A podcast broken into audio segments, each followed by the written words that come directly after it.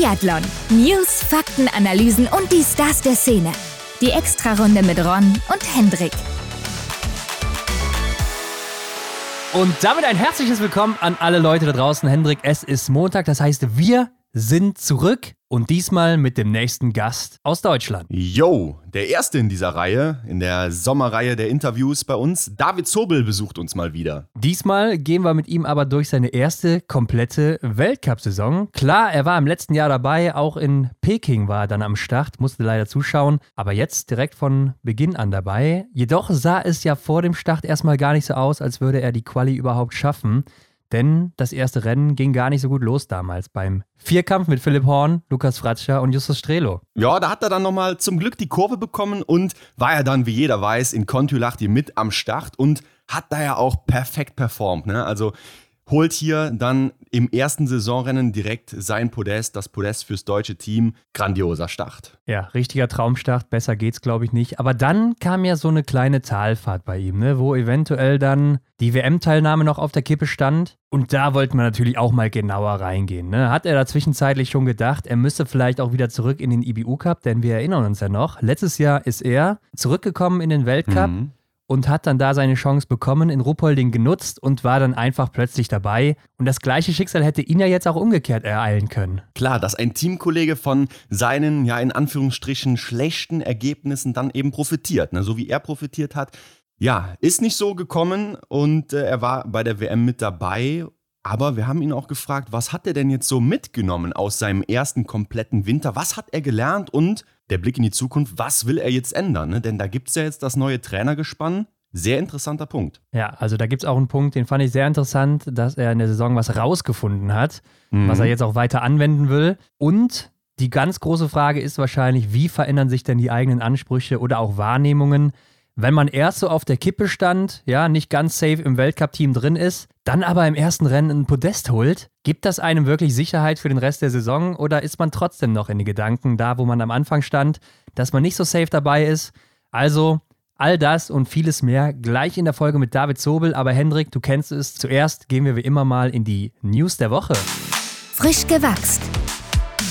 Jo, hier meldet sich eine Französin zurück mit einer ordentlichen Kampfansage. Ne? Justine Brazas-Boucher in der letzten Saison in Mutterschaft gewesen und sie schacht aber jetzt ordentlich mit den Hufen. Ja, da geht's bald wieder rund, ne? Also, mhm. sie hat so ein bisschen erzählt, was sie gemacht hat, was sie vorhat. Äh, liegend ist, glaube ich, klar, konnte sie nicht so lange trainieren. Offensichtlich. Im, Im, letzten Sommer oder in der letzten Vorbereitung. Da musste sie schon im vierten Monat dann aufhören, weil der Bauch dann irgendwann zu groß wurde. Mhm. Aber sie hat stehend voll durchgezogen und ich kann mich auch noch erinnern, auf Instagram konnte man da einige Bilder von ihr immer mal wieder sehen. Ja. Wo sie da also wo es schon so aussah, als würde das Kind gleich kommen und äh, sie steht dann noch am Schießstand und schießt. Also da hat sie, glaube ich, nicht wirklich nachgelassen. Und sie hat auch gesagt, sie war froh, den Biathlon jetzt mal so von außen zu betrachten, weil sie da wirklich mhm. nie so Zeit zu hatte. Denn sie hat sich eigentlich immer nur um sich selbst gekümmert in ihrer Karriere.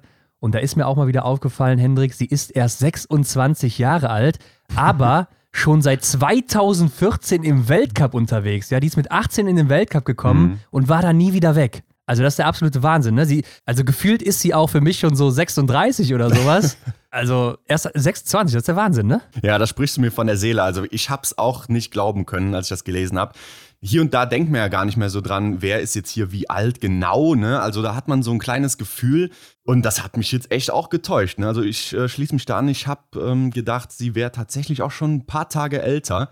Aber ja, einfach krass zu sehen, ne? dass sie dann jetzt, wenn sie wiederkommt, auch noch so viele Jahre eigentlich hat, wo sie gut abliefern kann. Ja, einfach, dass sie jetzt auch schon acht, neun Weltcup-Saisons mitgemacht hat. Das ist mhm. äh, echt Wahnsinn. Ich kann mich da nur wiederholen.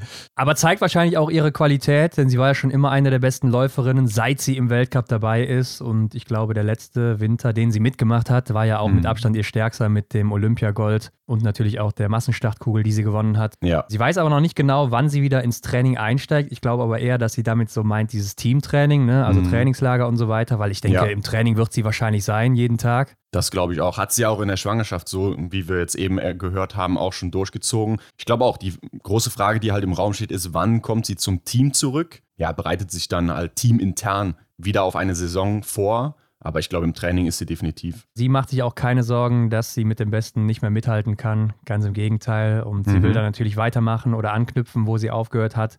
Und das Ziel ist Antolz 2026. Ich glaube, klar, als Mutter wird das nicht unbedingt leichter, im Weltcup dabei zu sein. Aber ich könnte mir auch vorstellen, jetzt reine Spekulation, dass danach dann auch Schluss ist. Ja, ich meine, sie ist dann auch immer noch recht jung, aber auf der anderen Seite mit so einem Kind und so, da, da überlegst du wahrscheinlich auch zweimal, wie lange mache ich dann noch. Ja, klar, würde ich auch verstehen, wahrscheinlich, wenn sie dann da den Schlussstrich zieht. Aber ich meine, sie hat ja auch eine gute Teamkollegin gehabt, jahrelang, die es ihr vorgemacht hat, mit Anaïs Chevalier-Boucher.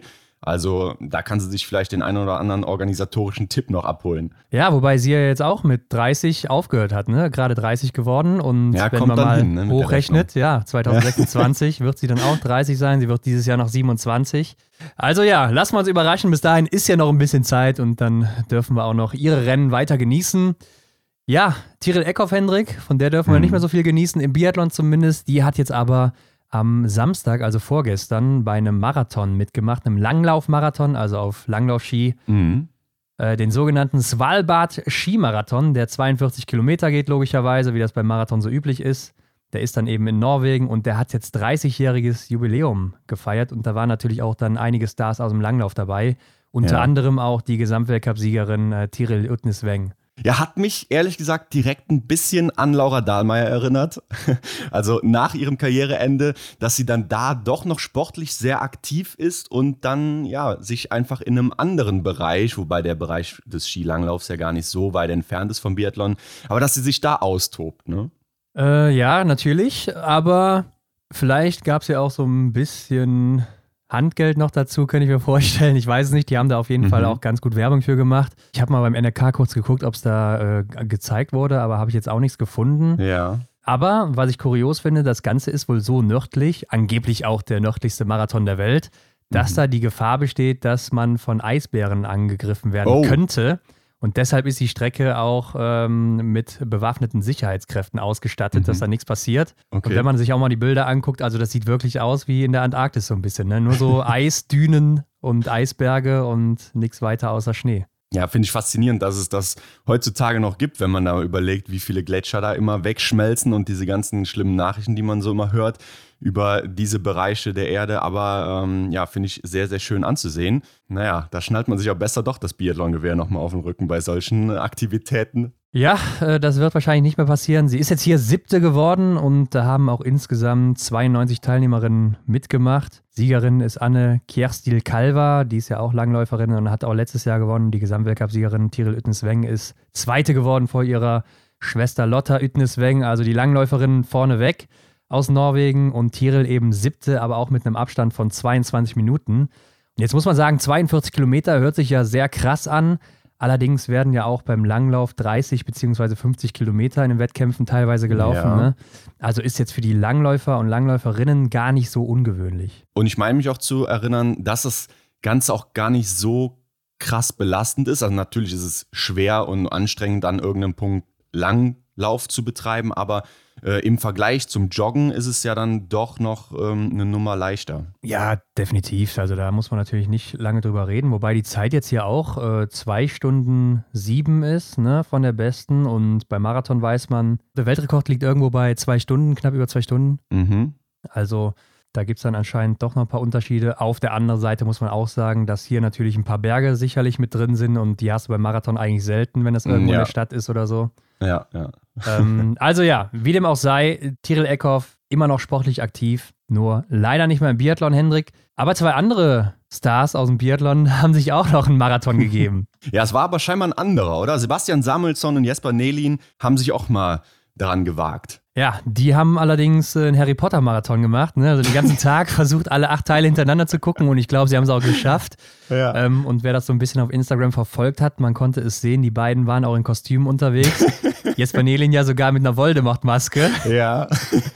und äh, ja, haben sich da auch gegenseitig ab und zu gebettelt, weil ich glaube, die sind auch irgendwann wahnsinnig geworden dann, den ganzen Tag da zu Hause die Filme zu gucken. Ja, ich meine, die gehen ja auch drei, vier Stunden oder so ein Teil. Nee, zwei Stunden oder so, ein bisschen länger als zwei Stunden. Echt? Ja, ja. Ja, ich habe tatsächlich auch gar nicht alle Teile gesehen, aber mir kam es auf jeden Fall immer sehr lang vor. Ja, scheinbar ein paar Harry Potter-Nerds unter den ganzen Biathleten. Ja, das muss man so sagen, ne? Und das muss man ja auch erstmal durchhalten, so acht Filme am Stück zu gucken. Also wenn wir mal kurz hochrechnen, sind 16 Stunden, ja, wahrscheinlich ein bisschen mehr sogar. Der letzte wird auch ein bisschen länger gehen und so. Mhm. Also wahrscheinlich irgendwo Richtung 18, 20 Stunden insgesamt, ohne nachzugucken. Ja, das ist ein sportlicher Tag, ne? Ja, auf eine andere Art und Weise. Ansonsten, Hendrik, gab es nicht so viele Meldungen. Wir haben ja in der letzten Woche noch eine Abstimmung auf Instagram gestartet, eine Umfrage, um mal auch zu wissen, was ihr so sehen wollt oder vielleicht auch hören wollt oder was auch immer, was euch auch so am besten gefällt bei uns. Ja, dabei fand ich schon überraschend so ein bisschen was rausgekommen ist, oder? Also, dass viele ja wirklich die Stories so als Favoriten auch haben. Das ja. hätte ich jetzt nicht so gedacht. Äh, Ich meine, am Ende gewinnt meistens immer äh, der Bildpost im Feed. Ja, es bleibt doch irgendwo klassisch, oder? Also man kennt es. Ich glaube, wer die Entwicklung von Instagram auch so miterlebt hat, äh, Bild-Post-Beiträge, die waren halt immer da irgendwie und diese ganzen neuen Features, die die App halt bietet, wie die Reel-Funktion und so, das wurde jetzt gar nicht so sehr gefeiert. Ja, aber das Ding ist einfach, dass man mit Reels viel mehr Menschen erreicht ne? und dass Mhm. viel mehr ausgespielt wird als Bilder und das war ja früher nicht so. Also der, wie du schon sagst, ne? das Bild ist der Ursprung in Instagram Ja. und das hat sich immer weiterentwickelt. Ich glaube auch, wenn man mal in diesen Reels drin ist, dass man da natürlich gefangen ist. Ne? Also da, da musst du erstmal wieder, wieder rauskommen. Ich glaube, das kennt jeder. Ja, also da wird dir auch immer weiter das angezeigt, was du gut findest oder dir länger schon angeguckt hast und so. Trotzdem fand ich es krass, dass dann die Stories so äh, stark bei euch abschneiden. Also, dass da Mhm. anscheinend so viele reingucken. Bei uns fanden die Leute am besten tatsächlich auch die Statistiken Ja. und das mit riesigem Abstand, ne? 73 Oh ja. Prozent und dann hast du Collagen und Reels mit jeweils 7 Prozent circa und dann die Ergebnisse mit 12 Prozent. Hat mich dann doch überrascht, dass die Statistiken so weit vorne sind, weil die Collagen sind natürlich auch sehr aufwendig und geben auch eigentlich mit die meisten Likes noch. Ja, ich habe auch überlegt, woran kann das liegen? So eine Collage, die sieht natürlich am Anfang auf den ersten Blick in den ersten ein, zwei Sekunden super ansprechend aus. Da kann man sicherlich dann denken, ja, das gefällt mir, da gebe ich ein Like dafür. Und ja, die Statistiken, da, da bleibt man wahrscheinlich länger drauf hängen, oder? Ja, aber trotzdem denke ich mir, wenn ich doch länger drauf hängen bleibe, gebe ich doch auch ein Like dafür, oder? Wenn ich es Ja. gut finde und so. Mhm. Und äh, ja, wenn ich dann auf so eine Collage draufklicke, ja, ich weiß es nicht. Also ich verstehe nicht genau diesen Gedanken dahinter, aber vielleicht ist es auch einfach das, was die Leute am meisten an uns schätzen. Ne? Vielleicht ist es Ja. auch so eher ausgedacht und nicht das, was die jetzt sagen, finden sie irgendwie am besten so richtig. Weißt du, was Mhm. ich meine? Ja, ich denke, dass unsere Abonnenten dann halt einfach wissen, dass sie bei uns eben diesen Content bzw. diesen Mehrwert bekommen, wovon sie auch wirklich was haben. Ja, und vielleicht auch diese Infos, die man sonst so nirgendwo bekommt, ne? Ja. Ja, das könnte natürlich sein. Ja, und wovon wollt ihr noch mehr sehen? Da sind auch die Statistiken ziemlich weit vorne, aber auch Videos sind da recht hoch und die Grafiken oder Collagen, ja, die fallen ein bisschen ab, obwohl, ja, Statistik über 60 Prozent, dann Videos 22, Grafiken, Collagen 18 Prozent. Mhm. Ja, und dann haben wir ja auch noch gefragt, wie das denn aussieht mit YouTube-Videos, die dann vielleicht ein bisschen länger gehen, wo man ein bisschen in die Tiefe geht. Wollt ihr das, wollt ihr das nicht oder ist es euch egal? Und da muss man auch sagen, fast 50 Prozent sagen schon ja, ne? also schon fast die absolute Mehrheit. Dann 30 oder 31 Prozent sagen, ja, ist mir egal, also nehmen es wahrscheinlich gerne an. Und Mhm. nur 20 Prozent sagen dann wiederum, nee, habe ich keinen Bock drauf. Ja, da müssen wir uns mal überlegen, wie wir das Ganze angehen und was wir da auch in welchem Ausmaß dann aufbereiten können. Ich denke, das ist ein interessantes Projekt und ja, kann man hier und da sicherlich mal etablieren. Ja, man kann natürlich da auch ein bisschen mehr in die Tiefe gehen und so, ne? Und die Sachen vielleicht auch von der Qualität her ein bisschen hochschrauben, weil YouTube ist ja so ein Format, was ein bisschen länger verweilt als Instagram, wo Mhm. der Post vielleicht 24 Stunden Wertigkeit hat oder vielleicht ein bisschen länger. Aber irgendwann, ähm, ja, ist der ja vergessen. Ne? Und YouTube ist ja, Ja. schon mehr oder weniger auch eine Suchmaschine mittlerweile, wo die Leute dann eben auch Sachen suchen und auch wiederfinden, auch nach Jahren noch. Und Mhm. ähm, ja, hat einen ganz anderen Anspruch auch. Ja, stimmt, da erwische ich mich auch immer wieder, wenn ich irgendwas suche. Äh, dann schaue ich auch mal auf YouTube, ob es da nicht irgendwie zum Beispiel ein Erklärvideo für gibt. Und ähm, ja, da ist was dran. Ja, ich denke, da kann man gespannt sein, was da vielleicht so kommen wird. Lassen wir uns mal überraschen. Ähm, aber wir können ja auch hier mal Umfragen machen, denn ich habe gesehen, Hendrik, es gibt jetzt eine Funktion auch bei unserem Podcast-Host, dass man da auch irgendwie eine Abstimmung machen kann. Ja, habe ich auch schon mal von gehört. Weil ich weiß ja, dass sicher nicht alle, die den Podcast hören, auch auf Instagram unterwegs sind. Mhm. Und jetzt natürlich die Frage, wird das auch funktionieren, weil wir haben es noch nie ausprobiert. Aber Leute, wenn ihr das jetzt gerade hier hört, dann guckt doch einfach mal in den Show Notes oder irgendwie auf der Folge, ob da irgendwo was ist. Eine Umfrage, ob ihr auch vielleicht dann sagt, ja, YouTube-Videos wären schon eine coole Sache, ein bisschen länger erklärt zu bekommen oder vielleicht auch ein bisschen besser noch aufbereitet als auf Instagram. Ja, lass uns die Funktion mal ausprobieren. Ja, und dann stimmt ihr da mal fleißig ab, ne? Genau. Und wo wir gerade auch dabei sind, äh, bei Instagram ist uns ja jetzt auch so ein kleiner Fehler aufgefallen. Bei den Stories, Hendrik, ne? Mhm. Also wenn wir mehrere Stories hochladen, sei es beim Quiz oder sonstige Sachen, dann fehlt dabei, ich würde sagen, ein Drittel der Leuten, ein Drittel unserer Followern, die sich die Stories angucken, mittendrin immer eine Story. Genau, ein Beitrag, der fehlt dann hier und da. Ich finde es sehr kurios, weil wenn wir das natürlich auch posten, dann kontrolliert man das natürlich auch, keine Frage. Dann ist auch das ganze System vollständig, so wie wir uns das gedacht haben. Und dann dauert es vielleicht fünf bis zehn Minuten und dann fehlt diese besagte Stelle. Ich kann es mir bisher nicht erklären. Ja, und das Verrückte ist eben, dass manche Accounts das sehen und manche nicht. Mhm. Ja, und man sieht es dann auch deutlich an den Zahlen. Ne? Also wir sehen ja die Zahlen und dann siehst du schon, dass bei der einen Story ein paar tausend weniger sind. Und wie gesagt, das ist so ein Drittel, was da wegfällt. Mhm. Das ist ja schon wirklich viel. Und gerade beim Quiz, wenn du dann auf einmal deine Frage zu wenig hast, oder wir haben ja dieses Wahr oder Falsch jetzt auch wieder gestartet, dann siehst du auf einmal vielleicht nur die Antwort und denkst dir, hä, wo ist Ja. denn die Frage dazu gewesen? Oder auch bei dem äh, Wer ist es, wo das so geblurrt ist, das Bild. Mhm. Ja, und man fragt sich einfach, was ist da los? Keine Ahnung, hatten wir eigentlich noch nie bisher, da hatten wir nie Probleme Ja. mit, aber jetzt ist es irgendwie aufgetreten, die letzten, ja, den letzten Monat irgendwie so, ne? Ja, ja. Wir versuchen es mal zu fixen. Also, das kann ja so irgendwie nicht richtig sein. Ja, aber ich bezweifle auch wirklich, dass es an uns liegt, sondern eher an Instagram. Aber nochmal kurz zurück zur Umfrage. Da gab es ja auch noch dann ein Fragenfeld, wo wir die Leute gefragt haben, was sie vielleicht noch sehen wollen, haben wollen Mhm. und so. Und da gab es auch einige, die haben reingeschrieben, sie wollen mal eine QA-Folge zu uns haben. Ja. Oder auch die Frage der Woche zum Beispiel im Podcast. Also, dass ihr dann zum Beispiel da draußen uns eine Frage stellen könnt und die beantworten wir dann hier im Podcast. Ja, dass man so eine kleine Community-Ecke hier hat. Ja, wahrscheinlich dann hier in den, in den äh, News oder vielleicht sogar mit dem Athleten, mit der Athletin, je nachdem. Mhm. Ist die Frage, kann man jetzt da auch noch eine Umfrage zu machen oder kann man nur eine machen, Hendrik? Ich schätze, man kann wahrscheinlich nur eine machen. Ja, wir werden das mal abchecken, aber es sind natürlich interessante Sachen. Könnt ihr euch auch gerne mal auf Instagram bei uns melden und äußern und was ihr davon haltet. Vielleicht machen wir da auch nochmal eine Umfrage zu, dass wir da nochmal Mhm. alleine zu abstimmen, was die Leute dazu sagen, was ihr dazu sagt. Ja. Aber das soll es dann jetzt auch gewesen sein und damit geben wir ab in das Interview mit David Zobel, der uns einiges zu erzählen hat. Oh ja, viel Spaß dabei. Seid gespannt, Leute, und viel Spaß. Auf die Runde. Heute bei uns zu Gast David Zobel. Wie die Zobel Ultras, oder David? Willkommen zurück.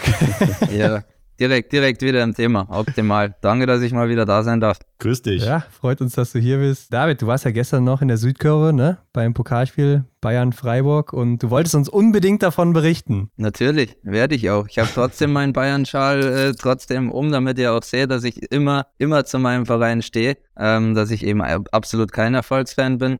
Nee, war, war ein spannendes Spiel. Deswegen war auch tatsächlich meiner Meinung nach die Stimmung mal etwas besser, weil es eben nicht äh, glasklar wie sonst immer ist. Und klar, hinten raus ist natürlich dann schon massiv unglücklich gelaufen, aber es gibt, glaube ich, selten einen sympathischeren Verein wie, wie Freiburg. Ähm, von dem her kann man es ihnen gönnen. Aber ich höre schon, die Stimme ist noch da, also das heißt, so viel kannst du gar nicht angefeuert haben, oder? Ich habe äh, danach schon wieder gut geölt, die Stimme, hab's über, über Nacht ruhen lassen und jetzt passt's wieder ganz gut. Ich hatte ja schon so ein bisschen Sorge, aber passt.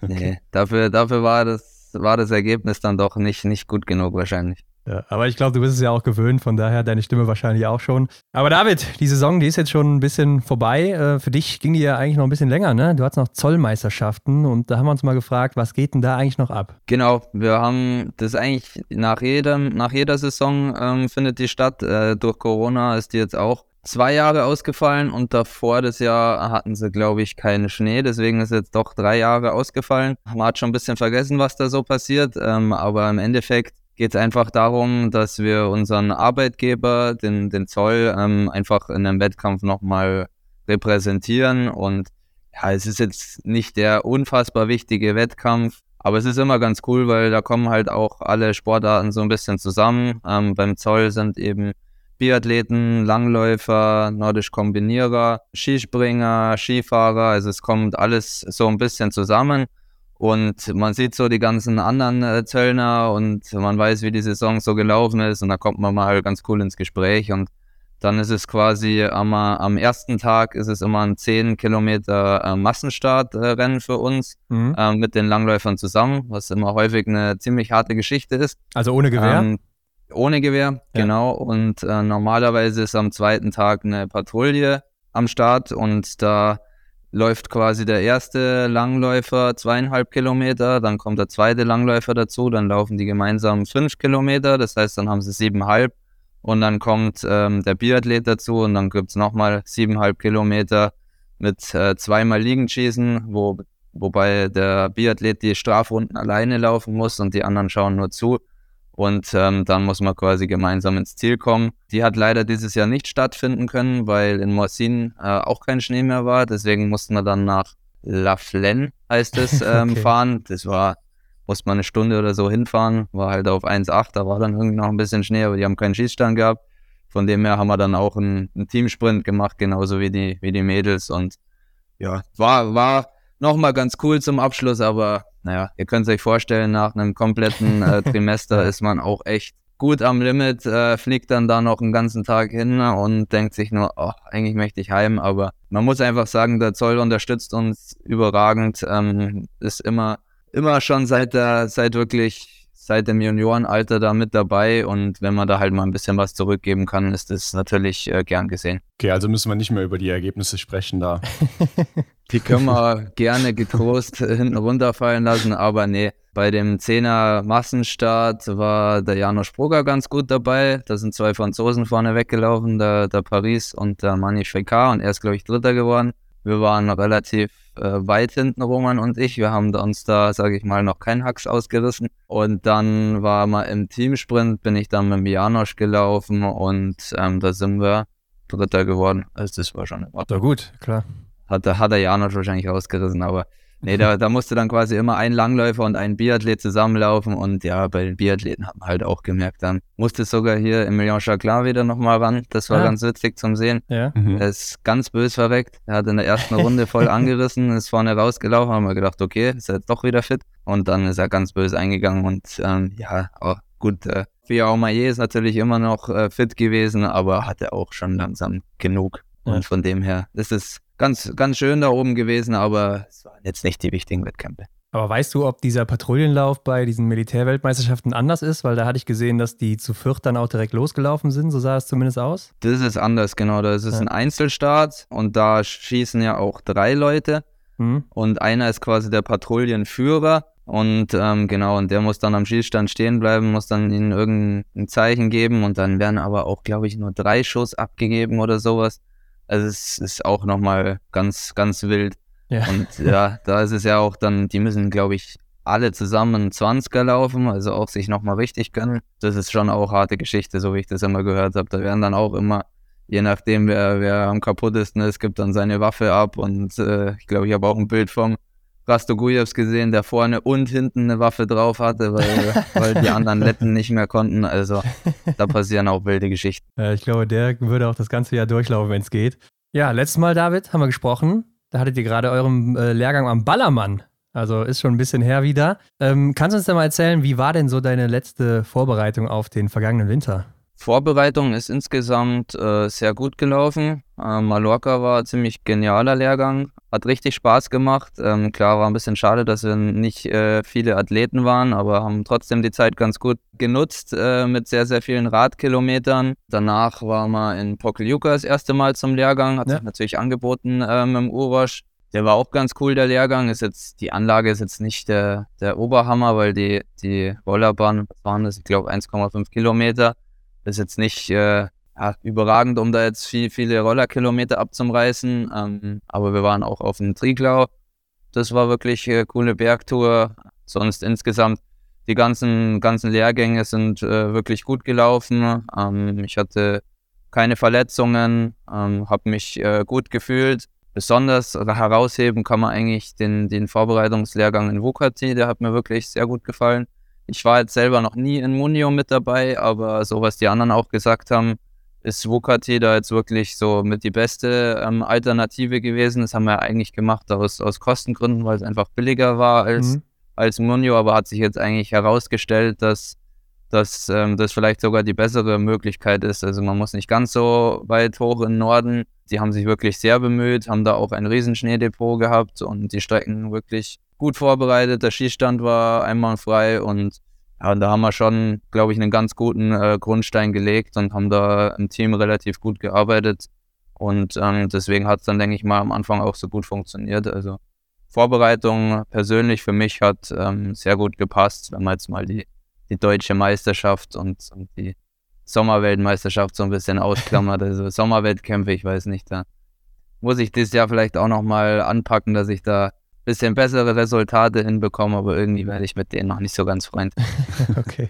Hast du denn irgendwas verändert im Training? Nicht großartig. Also ich bin, denke ich mal, jetzt wirklich seit äh, zwei Jahren auf einem ganz äh, guten Weg. Kennt meine Stärken, ich kenne meine Schwächen. Ähm, von dem her konzentriere ich mich weiter auf, auf die. Natürlich schaue ich schon nach jeder Saison, okay, wo, wo gibt es noch was, wo kann, ich, wo kann ich mich da noch verbessern und versuche das natürlich dann im Training mit einfließen zu lassen. Aber ähm, ja, die, die Riesenveränderungen gibt es jetzt im Moment nicht. Zu diesem Jahr gibt es vielleicht jetzt dann bestimmt, äh, wenn wir später nochmal darüber sprechen, noch einige äh, Ansatzpunkte, wo man noch ein bisschen was, was rausholen können. Aber insgesamt bin ich einfach äh, bei meinem Plan geblieben. Ähm, habe versucht, einfach da im Schießen wirklich konsequent weiter dran zu arbeiten, was mir dieses Jahr, glaube ich, auch ganz gut geglückt ist. Und ähm, im Laufen hat man natürlich versucht, sich ähm, am Benny oder am, am Phil äh, zum Orientieren, dass man sich da vielleicht ein bisschen annähert oder beim Hannes. Ich denke mal, wir haben insgesamt schon auch äh, die mitgute Läufe im mhm. Weltcup mit dabei und wenn man sich natürlich da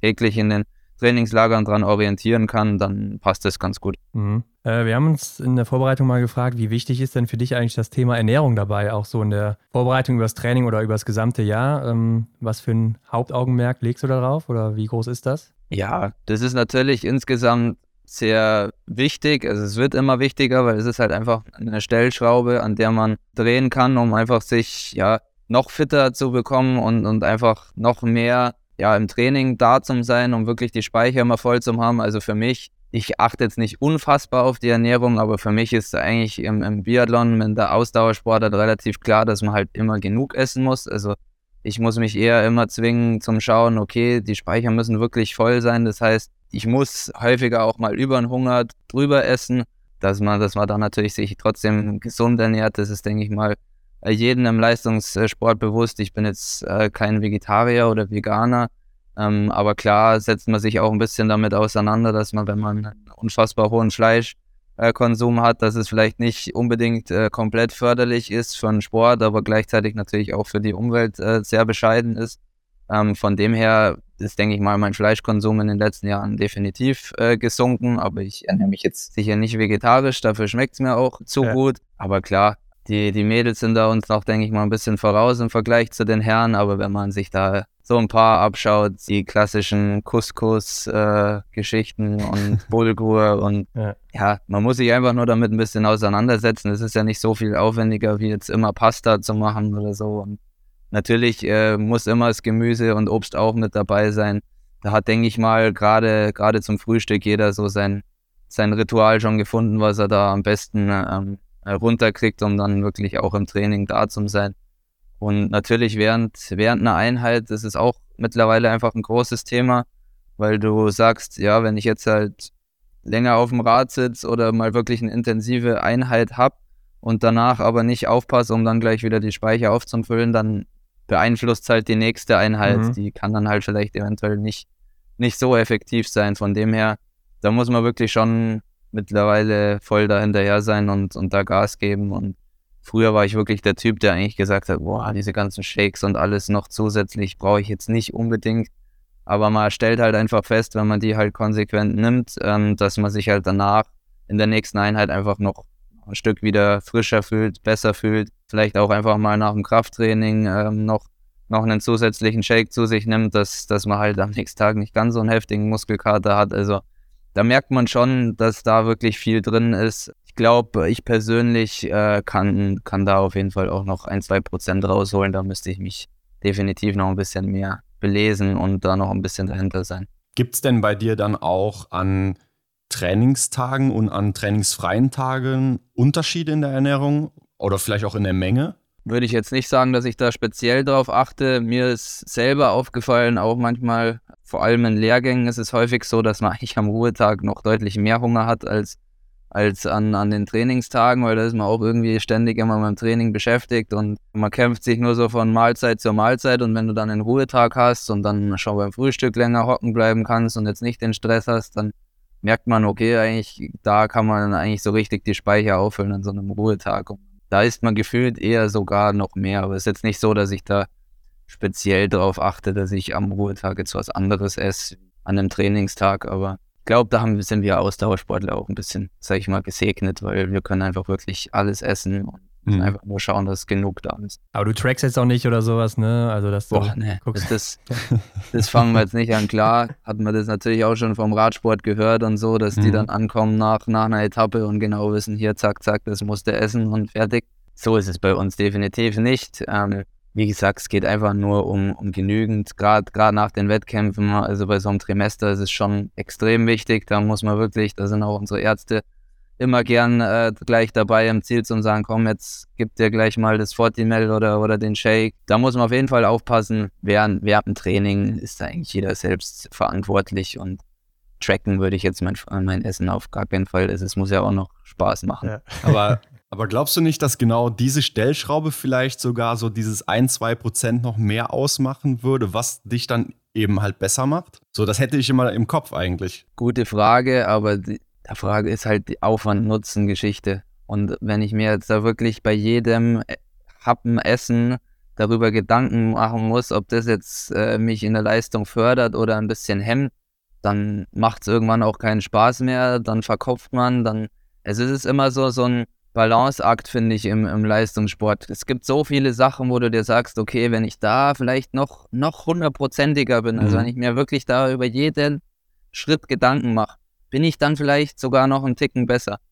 Aber am Ende spielt halt der Kopf auch so eine große Rolle. Und wenn du dir in jedem Teil immer versuchst, 100% zu geben, dann bist du irgendwann einfach durch. Und wenn ich jetzt im Sommer wirklich aufs Essen achte, auf Gymnastik achte, Trockentraining und dass jede Einheit perfekt passt, stehe ich auf einmal im Winter und denke mir, ich habe eigentlich gar, gar keinen Bock mehr.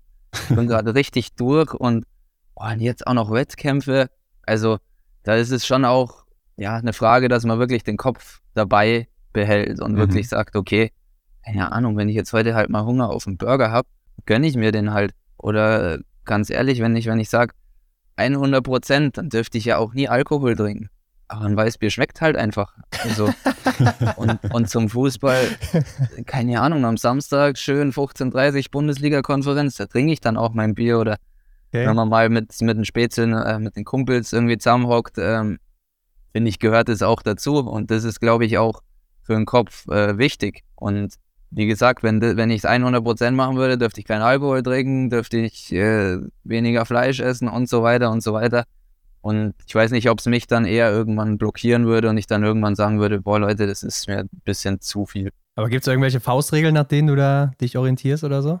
Faustregeln klar, dass halt äh, in der Früh äh, zum, zum Müsli, das man isst, zwei, drei verschiedene Obstgeschichten dabei sind, dass man da halt mal einen Apfel reinschneidet, eine Banane reinschneidet, dass man halt da ein bisschen schaut, dass man auf die Vitamine kommt, dass man beim Mittagessen und beim Abendessen vielleicht nicht nur Kohlenhydrate, da habe ich jetzt kein Problem mit, weil äh, Reis und Co., die schmecken einem immer, ähm, aber dass man halt da auch schaut, keine Ahnung, ein paar frische Tomaten mit rein, Zucchini und Co., also die ganzen, die ganzen Klassiker, also dass man halt einfach auf eine ausgewogene Ernährung achtet und sage ich mal jetzt vor allem, wenn ich selber jetzt schon auch schaue, dass ich den Fleischkonsum ein bisschen runterfahre, dass man aber trotzdem auf die Proteine kommt.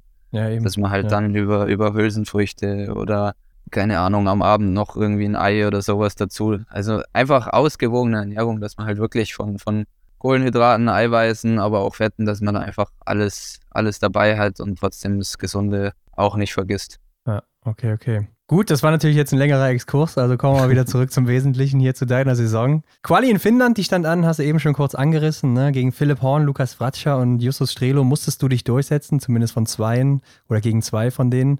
Äh, und die lief ja aber im ersten Rennen gar nicht so gut für dich, oder? Genau, genau. Also es war schon eine spezielle Situation für uns, sage ich mal. Wir vier waren auch auf dem Zimmer. Wir vier verstehen uns sehr gut, äh, würde ich jetzt mal von meiner Seite aus behaupten. Okay. Ähm, ähm, und dann, ja, die erste Woche in Hukati noch entspannt und dann die zweite denkst du dir so, oh, jetzt geht's dann Richtung Quali und scheiße, eigentlich gönne ich es jedem, aber mir natürlich auch selbst. Und dann denkt man sich so, ja, Mist, und zwei von uns schaffen es halt nicht. War dann schon irgendwie eine komische Situation, aber ich meine, die sind wir gewöhnt, das hat man schon häufiger so.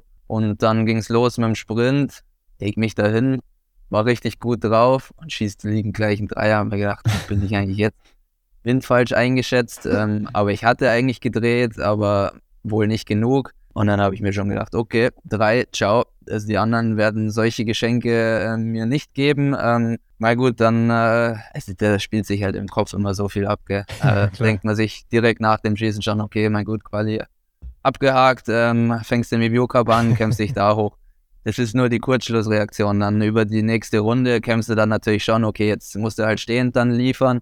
Ähm, dann ist schon noch was möglich mit dem zweiten. Da kam dann Gott sei Dank auch der Nuller stehend. Ähm, und dann ja, hat man halt festgestellt, okay, bis auf den Justus haben wir alle ganz schön Kacke gemacht im Sprint, ähm, alle mit drei Fehlern. Gut, Justus ist jetzt wahrscheinlich so gut wie durch, aber ja, jetzt ist halt noch ein Platz frei und den musst du halt dann nutzen in der Verfolgung. Genau, so war quasi der erste Wettkampf. Ja, und genauso ging es ja dann weiter. Ne? Also in der Verfolgung hast du dann abgeliefert, dann, wenn es zählt, sozusagen mit 20 Treffern.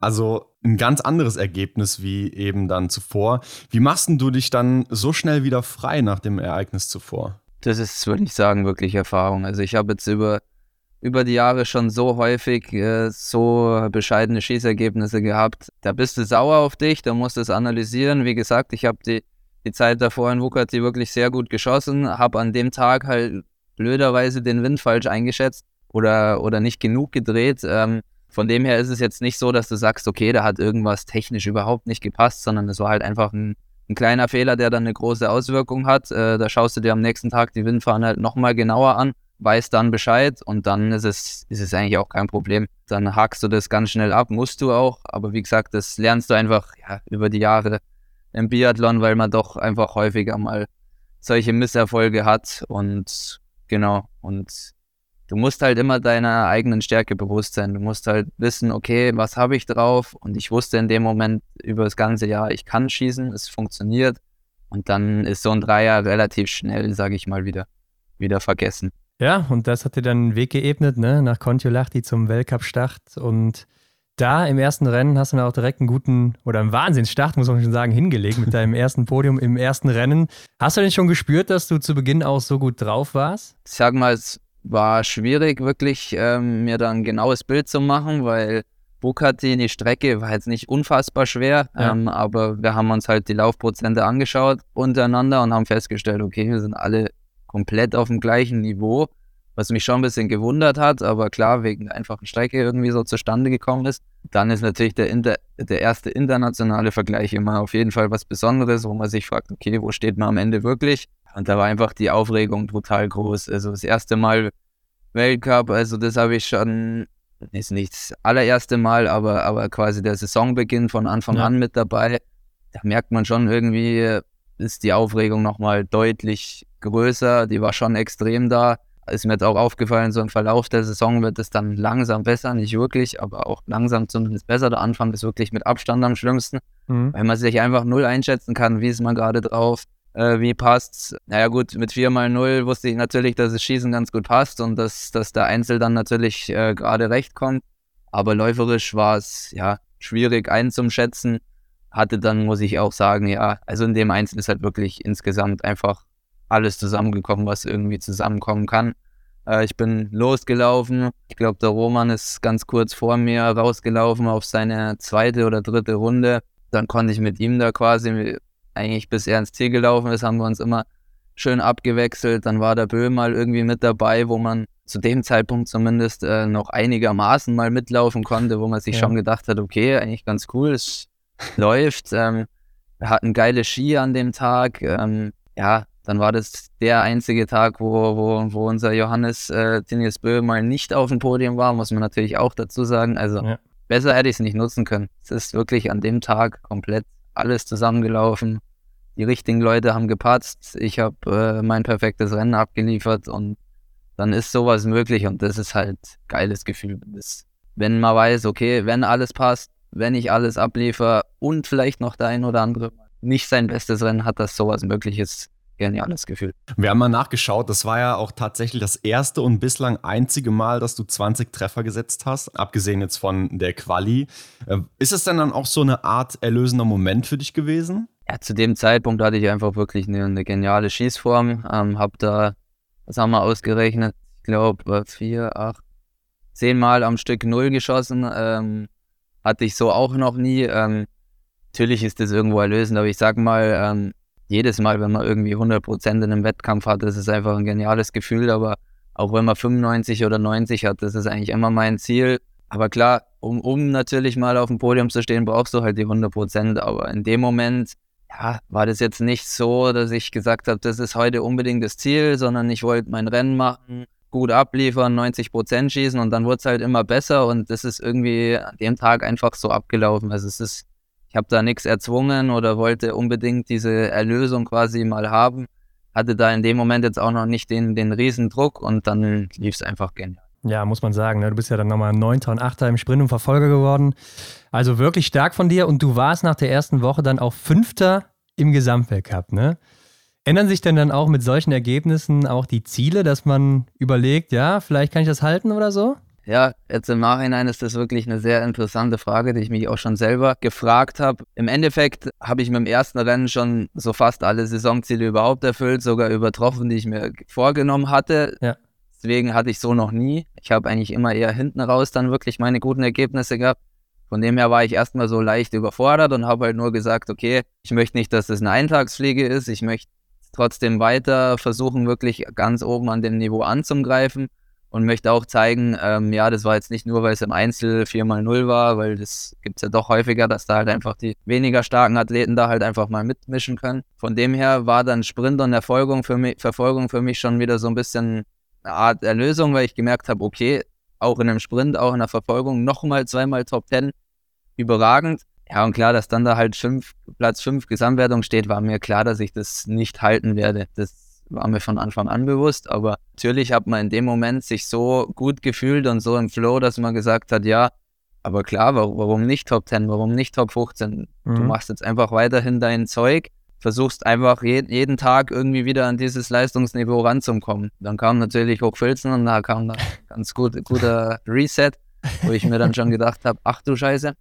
ja, wie gesagt, also diesen Sprint in, in Hochfilzen kann ich mir bis jetzt auch immer noch nicht wirklich erklären. Mhm. Klar, wie ihr sagt, steigt dann irgendwie die Erwartung und man denkt sich so, okay, ja, was gehst du heute an? 90 Prozent, versuchst Top 10 zum Laufen, so wie in Kontiolahti und läufst los und fühlst dich wie der letzte Mensch und ähm, explodierst dann in dieser Doppelrunde da komplett und dann noch natürlich mal nicht einmal nicht gut geschossen, das kann ja immer mal passieren aber das dann halt gleich, ich glaube, Platz 54 oder so war es. Ähm, ja, es hat einen auf den Boden der Tatsachen zurückgeholt. Es war mir bewusst, dass es äh, so passieren kann, aber dass ich dann halt gleich so einen unfassbar schlechten Tag habe, hat mich schon ein bisschen gewurmt. Und wie gesagt, kann ich mir jetzt auch noch nicht so erklären, weil ich am Wochenende davor ja läuferisch wirklich richtig gut dabei war. Ja. Und da dann so unter ferner Liefen war, das hat mich dann schon ja, ein bisschen verdutzt und wusste dann nicht so genau, okay, was, was passiert jetzt hier gerade. Ja, aber du warst ja auch einer, der noch nicht ganz so sicher im A-Team gesetzt ist. Ähm, war das dann nach der ersten Weltcup-Woche anders? Ja, also natürlich ähm, war dann quasi das Ziel nach, nach der Quali, mich da irgendwie im Weltcup zu halten und ich war mir bewusst,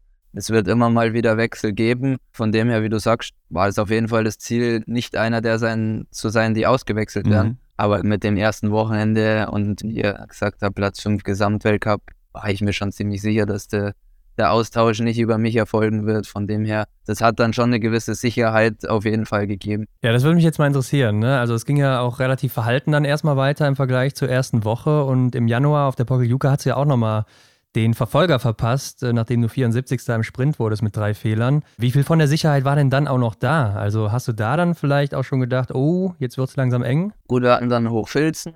Der Verfolger war eigentlich im Endeffekt, wenn ich ihn so im Nachhinein analysiere, wie, wie Kontiolahti der Verfolger, nur dass ich halt von einem ganz komplett anderen Platz gestartet bin. Von dem her, da war ich zufrieden. Ja. Le Grand Bonheur fand ich insgesamt für ein drittes Wochenende war meine Leistung eigentlich okay, wenn man halt da diesen Verfolger, diesen Eisverfolger wegnimmt, wo ich einfach überhaupt nicht klargekommen bin. Und dann hatte ich als Problem, war ich in, in, direkt nach Frankreich eine Woche mit einer Grippe komplett flach gelegen. Also okay, genau ja. da zu dem Zeitpunkt, wo du sagst, okay, jetzt hast du nochmal zwei Wochen, wo du wirklich auch nochmal ein bisschen an der Grundlage arbeiten kannst, nochmal längere Einheiten machen kannst, äh, ein bisschen abschalten vom Wettkampf, aber einfach schön dein Ding machen kannst. Und ich lag wirklich eine komplette Woche flach, musste mich dann da langsam wieder rauskämpfen. Und dann kam äh, Pokeljuka leider wahrscheinlich eine, eine, Woche einfach zu früh. Da bin ich auch wirklich gestanden wie ein Licht. Das ist in dem Fall aber halt für mich erklärbar gewesen. Das war jetzt nicht wie Hochfilzen, wo ich gewusst, hä, ist hier eigentlich, sondern Pokljuka bin ich hingekommen. Hatte natürlich trotzdem die Hoffnung, sonst wäre ich nicht hingefahren und hätte jemand anderem überlassen, aber die letzte Woche Training ist dann wieder gut angelaufen und ich habe gedacht, okay, ähm, klar, es wird jetzt nicht das herausragende Ergebnis, aber mit einem guten Schießen und, und äh, einigermaßen ordentlich quälen, dann geht da schon was. Ja, ist im Weltcup halt irgendwie nicht, gell? Da musst du halt wirklich einfach 100% da sein, ansonsten passiert da nicht viel bin ich da natürlich böse eingegangen. Natürlich ärgert man sich dann darüber, aber da war ich ja trotzdem noch in der Gesamtwertung so weit, sage ich mal, vorne.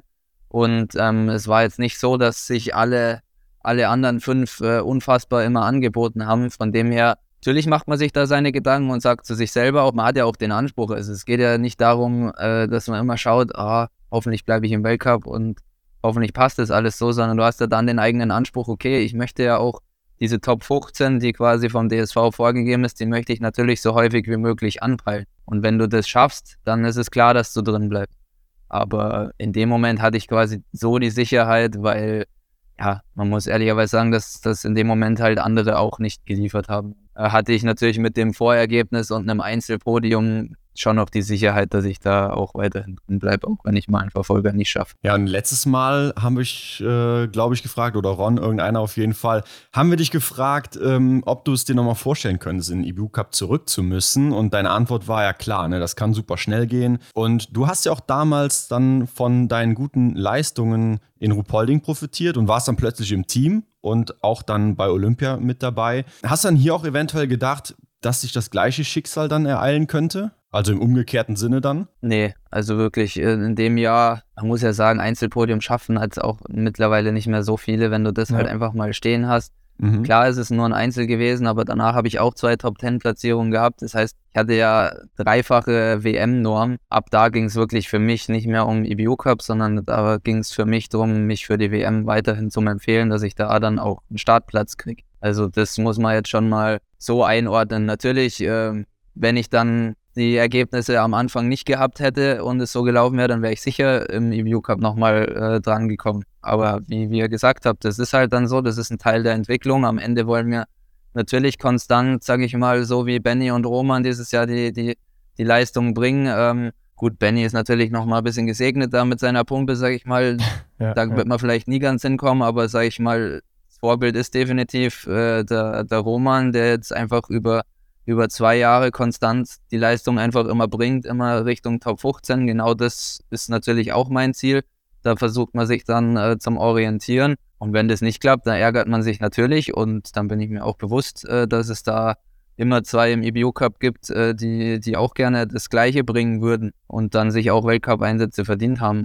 Hätte ich jetzt nicht das erste Wochenende gehabt, dann hätte ich mich definitiv mit EBU Cup auseinandersetzen müssen.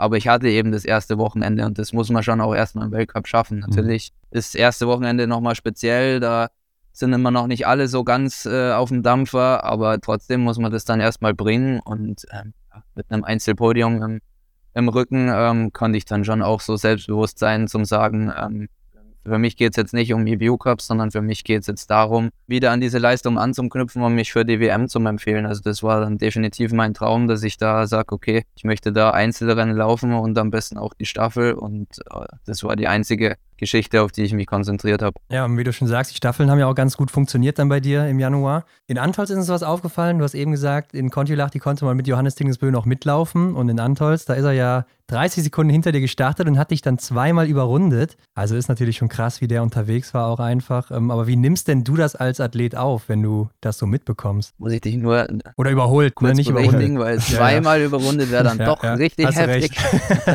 das hätte er, das hätte er glaube ich, im, im Einzelnen Oberhof geschafft, aber da hat er mich quasi nur zweimal überholt, weil ich äh, besser geschossen habe wie er. Überholt ähm, natürlich. Aber natürlich, ich habe mir, hab mir die Startliste angeschaut, habe gesehen, okay, der Kollege kommt hinter mir, habe ich mich natürlich darauf vorbereitet, habe mir die letzten Sprints durchgeschaut, habe mir die erste Runde angeschaut und habe festgestellt, okay, zweimal hätte er mich nicht geholt, zweimal hätte er mich geholt. Äh, dann kommt die Höhe in Antolz dazu, die ihm ja, aufgrund äh, seiner Sauerstoffaufnahme auch noch entgegenkommt, wo Ja. er noch mal schneller ist wie wir, war klar, okay, der Kollege wird mich vorm Schießen einholen. Dass es dann natürlich da Richtung Huberalm schon äh, knapp war, dass er da schon hinter mir war, habe ich noch so nicht mitbekommen, aber dann ist er mir gleich auch noch auf den Stecken gestiegen, als er dann kam. Da wusste ich schon, okay, jetzt ist er da. Geiles Gefühl ist es natürlich nicht, äh, das brauchen wir, brauchen wir jetzt nicht sagen, aber mir war es bewusst, äh, ich war darauf vorbereitet und es hat mich jetzt in meinem Rennen nicht beeinflusst. Also ich habe wegen der dann den Nuller geschossen, er hat seinen Fehler geschossen, war ich wieder vor ihm. Ja, es ist halt, sage ich mal, das Blöde, dass er so viel besser ist, dass man halt da nicht irgendwie auf die Idee kommt, dann mal mit zum Laufen. Man halt mal irgendwie sagt, okay, wenn es halt jetzt jemand ist, der vielleicht nur 1% oder 2% schneller im Laufen ist als du selber, dann sagst du halt mal, okay, dann probiere ich es halt jetzt an dem Tag mal einfach da mitzugehen und gehe das Risiko ein und nehme nehm die Sekunden mit, die ich da aufsammeln kann und hoffe, dass ich trotzdem durchkomme. Aber der Typ ist halt 4, 5% schneller. Das heißt, du weißt ganz genau, da brauche ich nicht mitlaufen, weil sonst zerreißt es mich dermaßen. Und das ist halt dann schon einfach ein bisschen deprimierender, kann man schon so sagen. Aber merkst du das oder weißt du auch, wo er so seine Zeit gut macht oder warum er so schnell ist? Also macht er zwischendurch Sprints oder ist einfach das Grundtempo so hoch, dass du gar keine Chance hast, da dran zu kommen? Grundtempo. Einfach überall. Also, ich glaube, der Kerl hat durchgehend überragendes Material. Ja. Und Klebo auch. Ja, Mhm. ja. Ist halt komischerweise immer so, dass die Besten auch noch die besten Ski haben. Norweger, ja. Ähm, also wirklich, der wird von Fischer wahrscheinlich mit das beste Material einfach immer haben. Dann ist die Wachsmafia ähm, natürlich äh, auch mit einer der besten ähm, Wachsteams im Weltcup. Ja. Und ähm, dann hat er einfach ja, geniale Hebel. Ist nochmal ein Kopf größer wie ich, saudünn, Er hat eine geniale Technik und halt dann dazu einfach ja, geile Gene. ja. Hat halt einfach ähm, wahrscheinlich das eine Wichtigste, ja. Sauerstoffaufnahme, wo wahrscheinlich, ja, wahrscheinlich keiner vom Weltcup hinkommt oder vielleicht ein, zwei. Und das halt dann, natürlich kombiniert er das alles und es passt dann einfach auch im Gesamtkonzept. Also, das ist jetzt nicht nur, weil er, weil er einen geilen Körper hat, dass er deswegen da vorne rumspringt. Also, ich glaube, einen geilen Körper gibt es schon häufiger auf der Welt. Ähm, nicht so viele natürlich, aber man muss es dann schon auch so nutzen wie er. Und gerade, ähm, ja, Schießquote, ja, die dieses Jahr natürlich auch verbessert hat, natürlich auch mit massivem Lack, muss man schon auch mal dazu sagen. Also wie viele Wandtreffer der in ja. Januar da zusammen fabriziert hat, da habe ich mir auch gedacht, schießt der mit anderer Munition oder wie geht sowas? Aber die Schießquote war einfach stark. Stehend ist es einfach überragend, was er macht, auch, auch von der Schießzeit her. Und es ist einfach durchgehend auf der Strecke. Du siehst einfach, er läuft an dir vorbei. Es ist kein Sprint, es ist einfach so viel schneller. Und, und allein diese ersten Zwischenzeiten, da fragt man sich manchmal, ich, ich laufe doch auch schnell los Mhm. Bin vielleicht jetzt nicht so der Schnellstarter, aber er nimmt ja da jedem 5, 6, 7 Sekunden auf diesen ersten anderthalb Kilometern ab. ja. Da fragt man sich schon mal, wie geht das? Weil da sind ja alle noch frisch. Aber Mhm. ist schon, ja, muss man so akzeptieren. Absolut verrückter Kerl, ja. David, aber lass uns die Heim-WM ein bisschen beleuchten. Ähm, du warst mit dabei, jeder wird es wissen.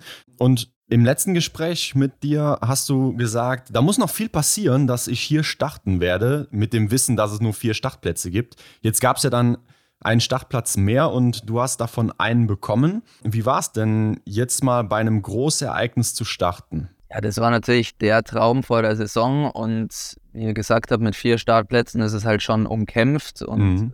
realistisch gesehen habe ich da andere vor mir gesehen.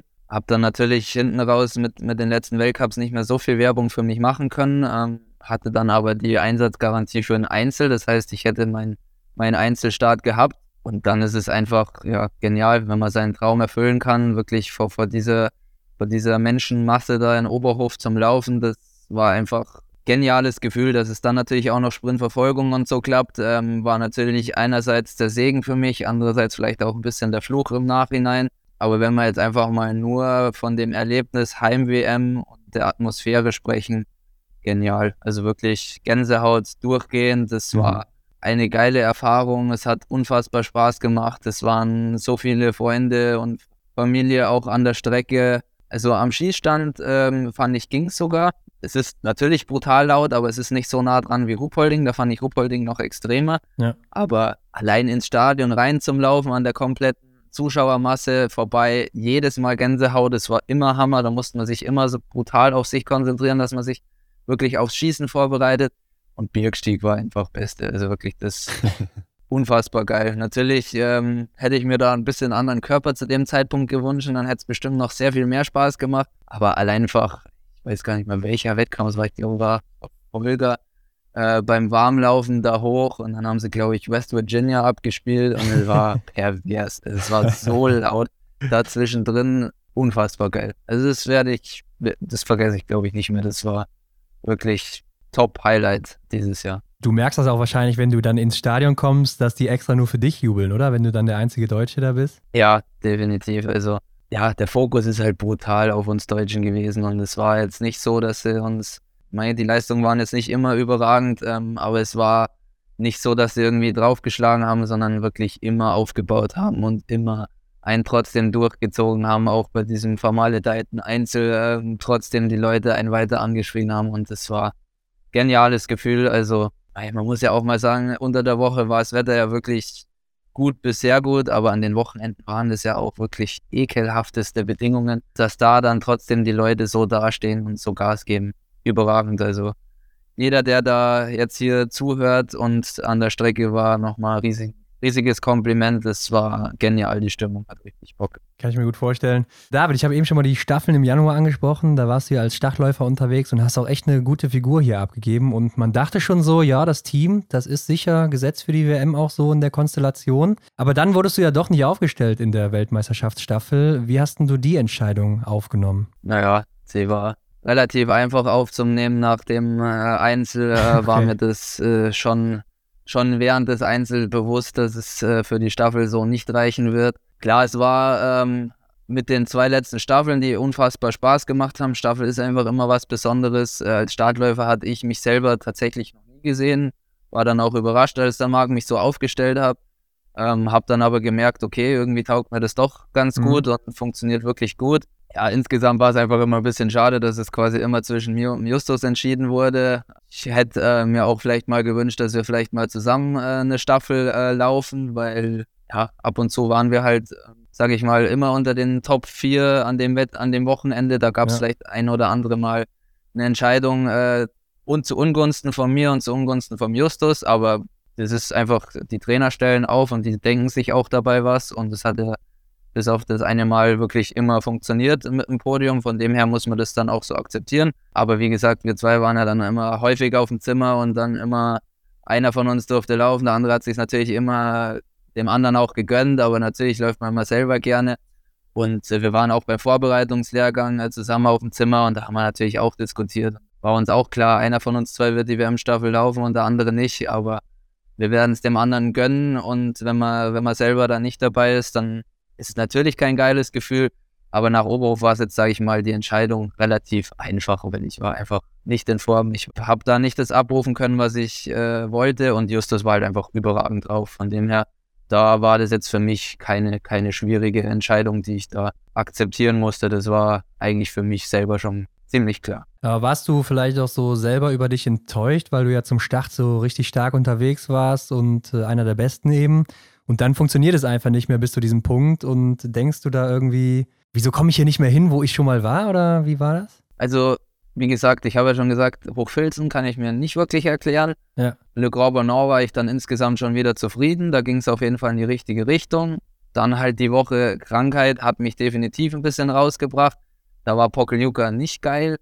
Äh, Ruppolding ähm, war dann auch wieder Aufwärtstrend. Ähm, da bin ich aber häufig in der letzten Runde einfach brutalst eingebrochen, wo man halt vielleicht sagen kann, okay, da hat halt einfach ein bisschen die Substanz gefehlt von, von dieser Woche Training, die ich da eben verloren habe, aber die Staffel hat eben sehr gut gepasst, also mit Ruhpolding war ich wieder zufrieden. Mhm. und ähm, Antolz habe ich einfach nicht gut genug geschossen gehabt in dem Moment, aber da habe ich wieder gespürt, okay, es geht wieder bergauf, ich konnte auch wieder in der letzten Runde dagegenhalten, hatte da auch mal irgendwie, ich glaube, einen Verfolger, fünfte Schlussrunde oder so, wo ich mir gemerkt habe, okay, es geht wirklich wieder was da habe ich mich wieder Richtung äh, Kontiolahti gefühlt und habe gemerkt, okay, klar, ich habe mir jetzt ein bisschen was verbaut für die WM. Ich darf sicher nicht jedes Einzelrennen starten, aber ich kriege meinen Einsatz, was der Traum war, was das Ziel war und da möchte ich dann fit sein, da möchte ich liefern. Und dann war mal Vorbereitung in Rittnauen. Ich habe mich sehr, sehr gut gefühlt, ähm, aber hatte das Wissen, ich starte erst im Einzel. Also es hat uns der Marc mitgeteilt. Ähm, was für mich völlig in Ordnung war. Natürlich hätte ich gerne Sprintverfolgung gelaufen, aber gab es natürlich Gründe, warum da andere eben vor mir standen, habe ich so akzeptieren müssen. Und deswegen habe ich mich halt auf ein Einzel vorbereitet und habe mir in dem Vorbereitungslehrgang schon gut eingeschenkt, ähm, habe mich aber gut gefühlt und hatte aber ja das Wissen, ich habe ja dann noch mal eine ganze Woche Zeit, bis der Einzel kommt und da möchte ich dann liefern. Gut, äh, mit dem Wissen dann nach Oberhof gefahren. Die Woche Oberhof äh, hatte ich dann auch mit Marc eben abgesprochen, wie läuft's Training, wie machen wir's und hatte eben auch eher geplant, dass ich mir, bevor die ganzen Rennen anfangen, nochmal ähm, zwei wirklich richtig harte Einheiten mache, wo ich nochmal richtig Gas gebe. Dann habe ich das Wochenende Zeit. Äh, dann mache ich einen kurzen, knackigen Auftakt und dann ist der Eins. Gut. Dann bin ich mit diesen zwei richtig harten Einheiten fertig. Das heißt, ja, David, richtig gute Einheit. Glückwunsch, du darfst auch im Sprint laufen. dann denkst du dir so, okay, mega geil, Hammer. Und hast aber im Hinterkopf, ja, so hätte ich mich halt nie im Leben vorbereitet, gell. Ja. Denkst du, hat man sich natürlich eingeredet, ja komm, mein Gott. Manchmal ist es genau das, was einem dann weiterhilft und vielleicht bereitest du dich äh, in späterer Zukunft dann immer so drauf vor, vielleicht ist es genau das Richtige. Sprint war ja dann auch schon nicht so gut, Verfolgung auch nicht. Ähm, und dann, da hat es einfach vom Schießen her nicht gepasst. Läuferisch vielleicht auch nicht hundertprozentig, aber war in Ordnung. Und dann, ja, habe ich halt Einzel komplett auf den, wo ich mich vorbereiten wollte, wo ich fit sein wollte, wo ich Gas geben wollte, habe ich halt komplett die Quittung bekommen, habe halt falsch trainiert, war komplett drüber. War, äh, ja, körperlich äh, hatte ich noch Rückenprobleme, da kam wirklich alles an dem Tag zusammen und das war ich da oder acht Minuten vom Bügel bekommen. Und natürlich bist du in dem Moment einfach nur down, weil du dir sagst, du hattest dieses Jahr wirklich deine besten Karriereergebnisse. Ähm, die haben dich zu der WM gebracht, aber natürlich willst du dann auch an dieser WM deine besten Leistungen wieder abrufen. Und da muss man ja sagen, das haben ja wirklich fast alle aus unserem Team geschafft, außer ich. Also Justus hat abgeliefert, Benny hatte vielleicht das ein oder andere schade Rennen, aber dann auch im Einzel wirklich abgeliefert. Hannes hat richtig gut geliefert, Phil ja. hat geliefert, Roman bin ich halt da voll aus dem Raster rausgefallen. Natürlich war ich mega enttäuscht, ähm, aber wie gesagt, dann so eine Woche danach bin ich halt nochmal so im Kopf durchgegangen.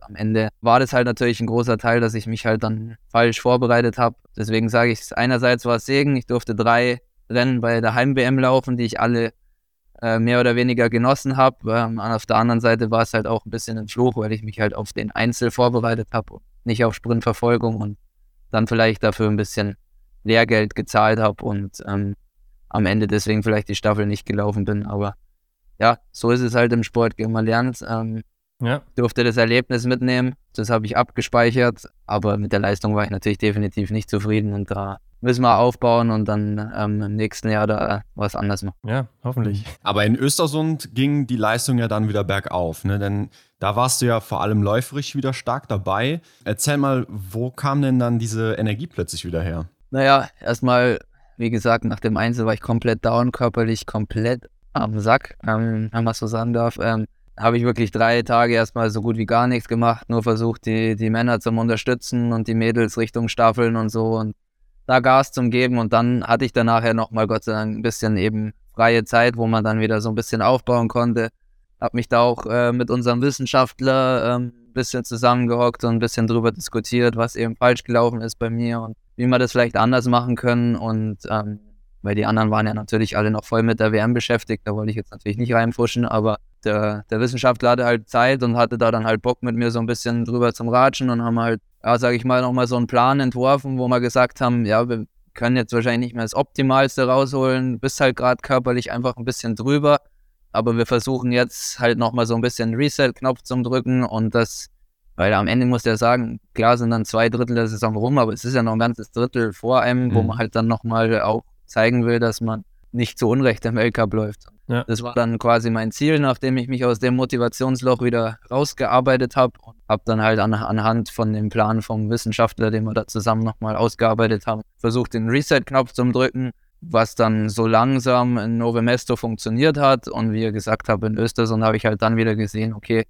das war läuferisch sogar wahrscheinlich mein bestes Wochenende, sogar besser wie Kontiolahti. Da ja, habe ich halt Fall. leider ähm, am Schießstand, es ist halt einfach Biathlon, es muss halt alles zusammenpassen, gell? aber an dem Wochenende habe ich festgestellt, okay, äh, es passt zumindest läuferisch wieder richtig gut und dass ich da auch mal, ich glaube, Top 10 Laufzeit hatte und hat es einfach wieder Spaß gemacht. Da hat man gemerkt, okay, auch im Weltcup, du kannst, wenn du wirklich gut trainierst, in einer guten körperlichen Verfassung bist, dann bist du nicht Weltspitze, aber dann bist du zumindest in der Nähe erweiterten Weltspitze vom Lauf. Und das hat mir definitiv nochmal ein gutes Gefühl gegeben und gezeigt, okay, ich war jetzt auch nicht ganz zu Unrecht das ganze Jahr am Weltcup. Also nächstes Jahr dann äh, wissenschaftlicher Plan bei dir, oder wie sieht das aus?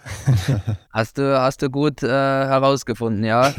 ich habe äh, natürlich dann ähm, mit, mit, dem Hannes äh, schon weiter gesprochen und ähm, der hat sich natürlich meine ganzen Trainingsdaten über die letzten Jahre komplett wissenschaftlich da jetzt nochmal angeschaut, das ausklamüsert und ähm, wir werden jetzt im nächsten Jahr. Ähm, steht noch nicht alles, ist natürlich gerade noch ein bisschen drunter drüber, wie es jetzt bei uns dann alles weitergeht, aber dass es definitiv ein bisschen wissenschaftlicher an die Sache herangegangen wird und dass er da jetzt schon natürlich in Zusammenarbeit mit den Trainern und äh, allem drum und dran, aber dass er da jetzt schon versucht, uns so ein bisschen äh, zu regulieren und uns in die richtigen Bahnen ähm, zum Lenken. Und ja, er hat da unfassbar Bock, ähm, hat dieses Jahr schon viel mit den, mit den Mädels zusammengearbeitet, mit uns Männern noch nicht ganz so viel. Ähm, hat jetzt aber auch Bock, das da mit uns zu machen. Und ähm, wenn es dann natürlich immer so, so läuft wie in Östersund, dann wäre ich natürlich äh, zufrieden. Aber ich sag mal, das ist wirklich auch der Punkt, wo ich anpacken will, Richtung nächstes Jahr, dass ich halt nicht äh, im Laufen diese, diese Zickzack-Bewegungen, Wellenbewegungen habe, sondern halt wirklich da wieder bisschen Konstanz reinbringen, weil früher war ich eigentlich immer eher der konstante Läufer, wo halt ab und zu vielleicht mal ein Ausschlag war. Aber dieses Jahr muss ich schon sagen, war es einfach ein bisschen wild. War schon zu viel Wellenbewegung, zu viele Ausfälle einfach. Das kann man sich eigentlich nicht erlauben. Da habe ich wirklich profitiert von dem ersten Wochenende. Ansonsten wäre das anders ausgegangen und da genau, da packt man nächstes Jahr an. Ja, ich kann mich noch erinnern, dass äh, Erik Lesser dir mal im Doppelzimmer empfohlen hatte, vor Östersund war das, dass du vielleicht deine Saison früher beenden solltest und dann schon mal einen längeren Aufbau machen solltest. Ich weiß nicht, ob du das mitbekommen hast. Ähm, aber war das eine Option für dich zu dem Zeitpunkt? Nee. Nee. Also, ganz ehrlich, äh, wir trainieren das ganze Jahr, dann jetzt irgendwie da Weltcups auszulassen, ähm, kommen wir dahin. Ja, nee. ja, klar. ähm, also ich habe das nicht tatsächlich nicht mitbekommen. Ich habe nur von meinen Eltern irgendwie mitbekommen, dass sie in Arndt dann auf dem Hinflug nach Oslo getroffen haben und äh, ihm gesagt haben, gut, dass du da, dagegen einen Erik gehalten hast. Und da hat es mich natürlich interessiert und habe mir das natürlich nachträglich nochmal angehört. äh, war dann natürlich ganz cool. Man musste natürlich zu dem Zeitpunkt sagen, dass der Erik eigentlich recht hatte, aber Gott sei Dank hat der, hat der Arndt da dagegen gehalten hat dann, ja, habe ich dann Gott sei Dank, vielleicht habe ich es unterbewusst irgendwie mitbekommen, ohne dass ich es wusste und habe dann mir gedacht, so, jetzt zeige ich den Öster, dass es doch geht. ähm, nee, ich glaube, da war, wir haben uns in Novemester, habe ich einen Erik halt kurz getroffen und da war ich halt auch noch nicht ganz so zufrieden und da ist nicht so gut gelaufen. Habe ich mich ein bisschen zu pessimistisch ihm gegenüber geäußert. Dann hat er sich gedacht, er soll lieber in Urlaub. Aber nee, also das ist für mich, äh, klar, wenn man jetzt wenn es jetzt so weitergegangen wäre wie, wie in Oberhof, wenn ich da in Novemesto noch genauso hier mit äh, acht Minuten rumgerutscht wäre, dann hätte ich auch gesagt, Leute, ich bin durchkörperlich, macht leider keinen Sinn mehr, aber ich hatte bis dahin wieder meinen Rücken im Griff, ich hatte wieder Motivation, wieder Hoffnung und äh, ganz ehrlich, man, so viele Weltcups bin ich jetzt noch nicht gelaufen, dass ich ähm, schon freiwillig auf Weltcups verzichten würde. Das mhm. kommt nicht in die Tüte. Aber ist da vielleicht auch so ein bisschen diese Angst im Nacken, weil man weiß, wie gut die Konkurrenz ist und wenn die dann den Platz bekommt, dass die dann vielleicht diesen Platz auch einnehmen mit guten Ergebnissen? Also ich würde sagen, ich würde so auf jeden Fall nie denken. Mir geht es wirklich eher, dann sage ich eher andersrum. Wenn ich so schlecht bin, dass ich gerade merke, es macht keinen Sinn mehr, dann will ich lieber den anderen die Chance geben, mhm. ähm, sich mhm, da okay. zu beweisen, weil, wie gesagt, also genau um die vier, wo es jetzt meistens ging, äh, bei der Quali. Wir verstehen uns alle gut und gönnen sich das gegenseitig und wir wissen alle, wie wir uns im Sommer ja, aufarbeiten, Gas geben, viel opfern und, und wirklich viel in diesen Sport reinlegen.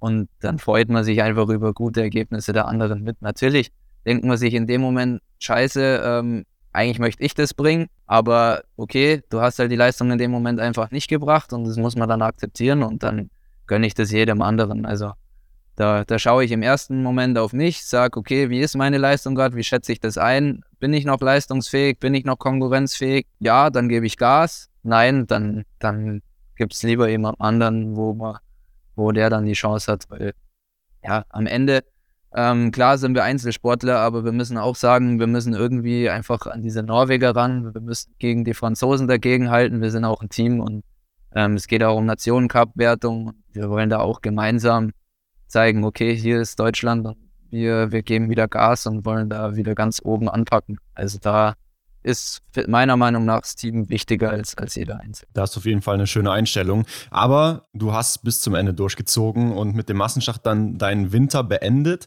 Wie beurteilst du denn jetzt deinen letzten Winter? Ja, habe mir auch schon ein bisschen Gedanken darüber gemacht. Problem ist halt so, dass dieses das Ergebnis schlechthin äh, als erste Rennen war und das halt schon so weit weg ist schon mhm. wieder und es ist halt einfach Leistungssport, ist halt okay. Heute ist gut, äh, am nächsten Tag zählt dann wieder das nächste Ergebnis. Aber wenn mir jemand gesagt hätte davor, du machst ein Einzelpodium, geil, nehme ich. Also, wenn wir jetzt nur über das sprechen, bin ich mega zufrieden mit meiner Saison. Wenn man, das ist der Traum, dass man einfach mal mit einem perfekten Rennen auf Stocker laufen kann.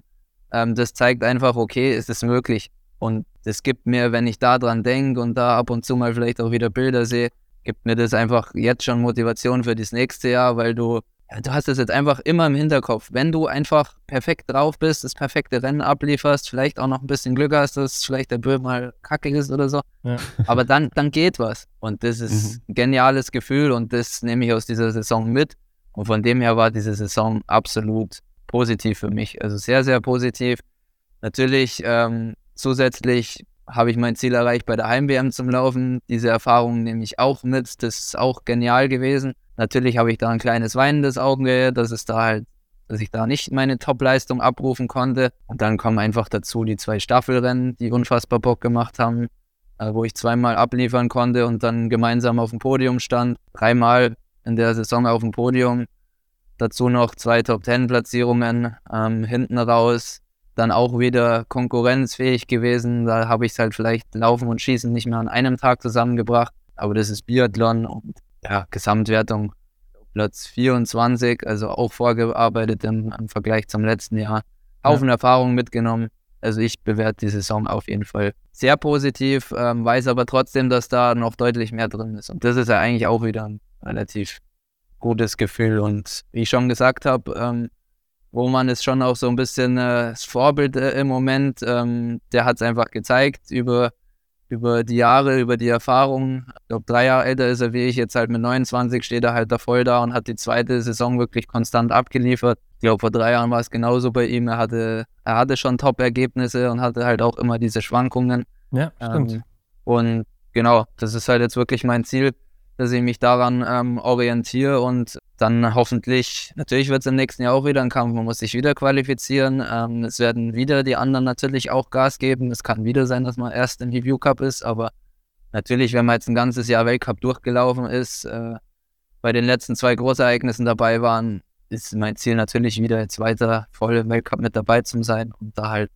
konstant über ein ganzes Jahr, es wird immer Ausfälle geben, aber die halt auf jeden Fall zu reduzieren und ähm, ja, sehe ich meine Saison sehr positiv, habe aber jetzt schon auch wieder Bock auf die nächste. Das ist ja schon mal sehr gut, weil du hast ja jetzt auch schon so ein paar Saisons miterlebt oder jetzt auch die letzte mit dem IBU Cup und dann Weltcup. Aber jetzt ja die erste komplette Weltcup-Saison von Anfang bis Ende. Wie hast du das denn mental dann auch jetzt wahrgenommen? Es ist halt speziell. Es ist halt einfach nochmal deutlich härter. Du hast halt deutlich mehr Aufmerksamkeit, die aber auch irgendwie wieder sinkt. Also wenn man halt so, natürlich war am Anfang speziell, dass ich halt auch so gut war und jeder euphorisiert und jedes Mal hast du gute Nachrichten bekommen. Ähm, aber ein, ein Satz ist mir da vom Justus auch im Kopf geblieben, der war auch ziemlich stark. Ähm, da hat er gesagt, am Anfang, hier, Platz 12 oder so war ich im Einzel, haben wir noch 30 Leute geschrieben. Jetzt, Nove Meste oder so, war er auch wieder Zwölfter drei haben wir geschrieben. das ist doch immer noch genauso viel wert, aber es interessiert schon keinen mehr. Gell? Es ist jetzt einfach normal. Und da hat er, hat er brutal recht gehabt mit dem Satz. Es ist halt, ich war jetzt auch, auch gestern noch äh, mit meinen Kumpels unterwegs, da hat auch äh, einer von, von den Zobel Ultras gesagt, am Anfang waren wir halt bei jedem Rennen, ach du Scheiße, wann ist Biathlon, da muss ich mir frei nehmen, da muss ich, da muss ich vor dem Fernseher sitzen. Ja, und am Ende sind es halt dann über, über neun Wochenenden mit der WM zehn hinten raus hat er auch gesagt, ja, habe ich halt auch mal ein Rennen verpasst, weil ich, weil ich in der Arbeit war. Das war jetzt nicht so schlimm. Es ist halt, es wird halt einfach alles so ein bisschen normal. Das ist, glaube ich, auch so ein bisschen die Gefahr, dass man das, also zumindest jetzt in dem Alter, wo ich noch bin und mit den mhm. Weltcup-Starts, die ich habe, für mich ist es einfach noch nicht normal. Das muss man sich immer wieder in den Kopf rufen, ähm, dass es halt ein hartes Geschäft ist, dass, dass da alle mitmachen wollen und dass man halt da wirklich viel investieren muss, dass man da auch weiterhin dabei bleibt, dass man das halt eben nicht als normal ansieht. So würde ich das jetzt mal zusammenfassen, aber und wie gesagt, die Aufregung ist ein bisschen weniger geworden. Nicht mehr ganz so schlimm gewesen vor jedem Rennen. Das war so ein leicht positiver Effekt. Und sonst zehrt es auch brutal, weil es halt immer drei Wochenenden am Stück sind. Das mittlere geht noch, weil die Reisetage nicht ganz so schlimm sind, aber das erste und das letzte hast du halt immer noch den ganzen Montag irgendwo an irgendwelchen Flughäfen und das zehrt schon. Also diese, diese Triple-Wochenenden ist was anderes wie im EBU Cup. Und das mhm. über eine ganze Saison, das merkt man schon. Und, und ja, einfach als Mentale, dass du halt einfach immer liefern willst und dann halt manchmal einfach nicht fake bist dazu und dann hinterfragst du dich wieder. Ja, man hat halt mehr, sag ich mal, wie, wie ihr auch gesagt habt, diese, diese Hintergrundgedanken. Eigentlich wollen auch andere noch im Cup laufen. Vielleicht hat sich der noch mehr verdient. Äh, oh, jetzt musst du selber mal wieder liefern. Da hast du irgendwie noch ein bisschen mehr Druck wie, wie im EBU Cup, sag ich mal, weil da stehen halt natürlich auch welche im Deutschlandpokal hinter dir, aber im Weltcup stehen irgendwie noch ein bisschen mehr Leute hinter dir, natürlich auch da gerne mal mitlaufen. Ja, Der mhm. Verantwortung oder dem muss man sich vielleicht bewusst sein, dass, dass man natürlich wirklich immer in jedem Rennen ähm, sich 100% vorbereiten soll, weil es ansonsten auch ein bisschen unfair ist gegenüber dem, dem West, der da auch gerne starten möchte. Ja, David, du hast uns jetzt schon erzählt, so was der Roman so für dich gerade ist, so als kleines Vorbild, dass das schon so das Ziel ist, äh, da anzuknüpfen, was er auch gerade so leistet. Aber kannst du das auch als konkretes Ziel irgendwie festmachen? Hast du irgendwie Zahlen im Kopf oder so was nimmst du dir vor? Ich nehme mir vor, meine Trainingsstunden äh, so weit wieder zum Steigern, dass man da einfach noch konstanter über die Saison kommt. Ähm, dann habe ich mir natürlich ausgeschrieben, wie meine, wie meine Schießzeiten ausschauen, wo ich liegend durchaus schon mal zufrieden bin, auch mit der Trefferquote mit 91 Prozent, wobei ich hinten raus einfach ein paar unnötige Fehler geschossen habe, wo ich sage, sogar noch ein bisschen ausbaufähig, die 91 Prozent. Das sind quasi fixe Zahlen. Dann habe ich stehend eigentlich festgestellt, okay, schieße ich mittlerweile eine konstante 28, was zu meinen früheren Schießzeiten eigentlich schon ähm, eine Steigerung ist. Wenn ich mir dann aber das Weltcup-Niveau anschaue und dann feststelle, in 28 Sekunden bist du bei Schieß Nummer 50 in, in, ja. in der Verfolgung bei 60 Leuten, dann merkst du, okay, scheiße, da werde ich definitiv was machen müssen. Vielleicht auch ein bisschen eine, eine Anschlagveränderung im Stehend, ähm, dass ich da nicht mehr so in den Rücken hinten reinfalle und vielleicht ein bisschen aggressiver dastehe, weil einfach mittlerweile jeder vorne einfach brutal reinkriecht in seinen Diopter und dadurch halt nicht mehr so ein hohes Sprungverhalten hat und dann kommen einfach diese schnellen Schießzeiten zustande da habe ich, glaube ich, Potenzial, wenn ich da meinen Anschlag umstelle und ähm, dann da halt von 28, ja, dass ich jetzt gleich eine 20 schieße, ist utopisch, aber dass man sagt, okay, von 28 vielleicht Richtung 25, 24, trotzdem aber die, die Trefferquote,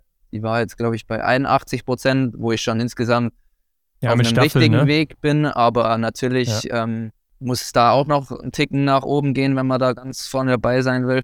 Das sind, sage ich jetzt mal, die Zahlen. Und im Laufen ist es schwierig, weil es halt, wie gesagt, einfach so geschwankt ist, mit, mit genaue Zahlen jetzt festlegen und weil halt einer einfach immer auch so weit vorne rausgelaufen ist, dass, dass die Zahlen halt alle ein bisschen utopisch klingen. Aber da ist auf jeden Fall mein Ziel, dass ich halt wirklich konstant übers Jahr vielleicht mal einen Ausfall oder so habe, aber nicht diese, ja, am Ende waren es fast drei Wochenenden, die ich da jetzt komplett als Ausfall hatte. Das ist zu viel. Das mhm. will ich auf gar keinen Fall nochmal so. Da hängt es auch an meinem Rücken. Da werde ich ähm, mit den Physios und so haben wir da schon gesprochen, dass wir da einen Plan entwerfen. Ähm, hatte ich natürlich das Jahr davor auch schon, aber dass wir den halt jetzt wieder anpassen und da nochmal neue Möglichkeiten finden, dass ich da ja körperlich keine Probleme habe übers nächste Jahr. Das ist ein, ein großes Ziel.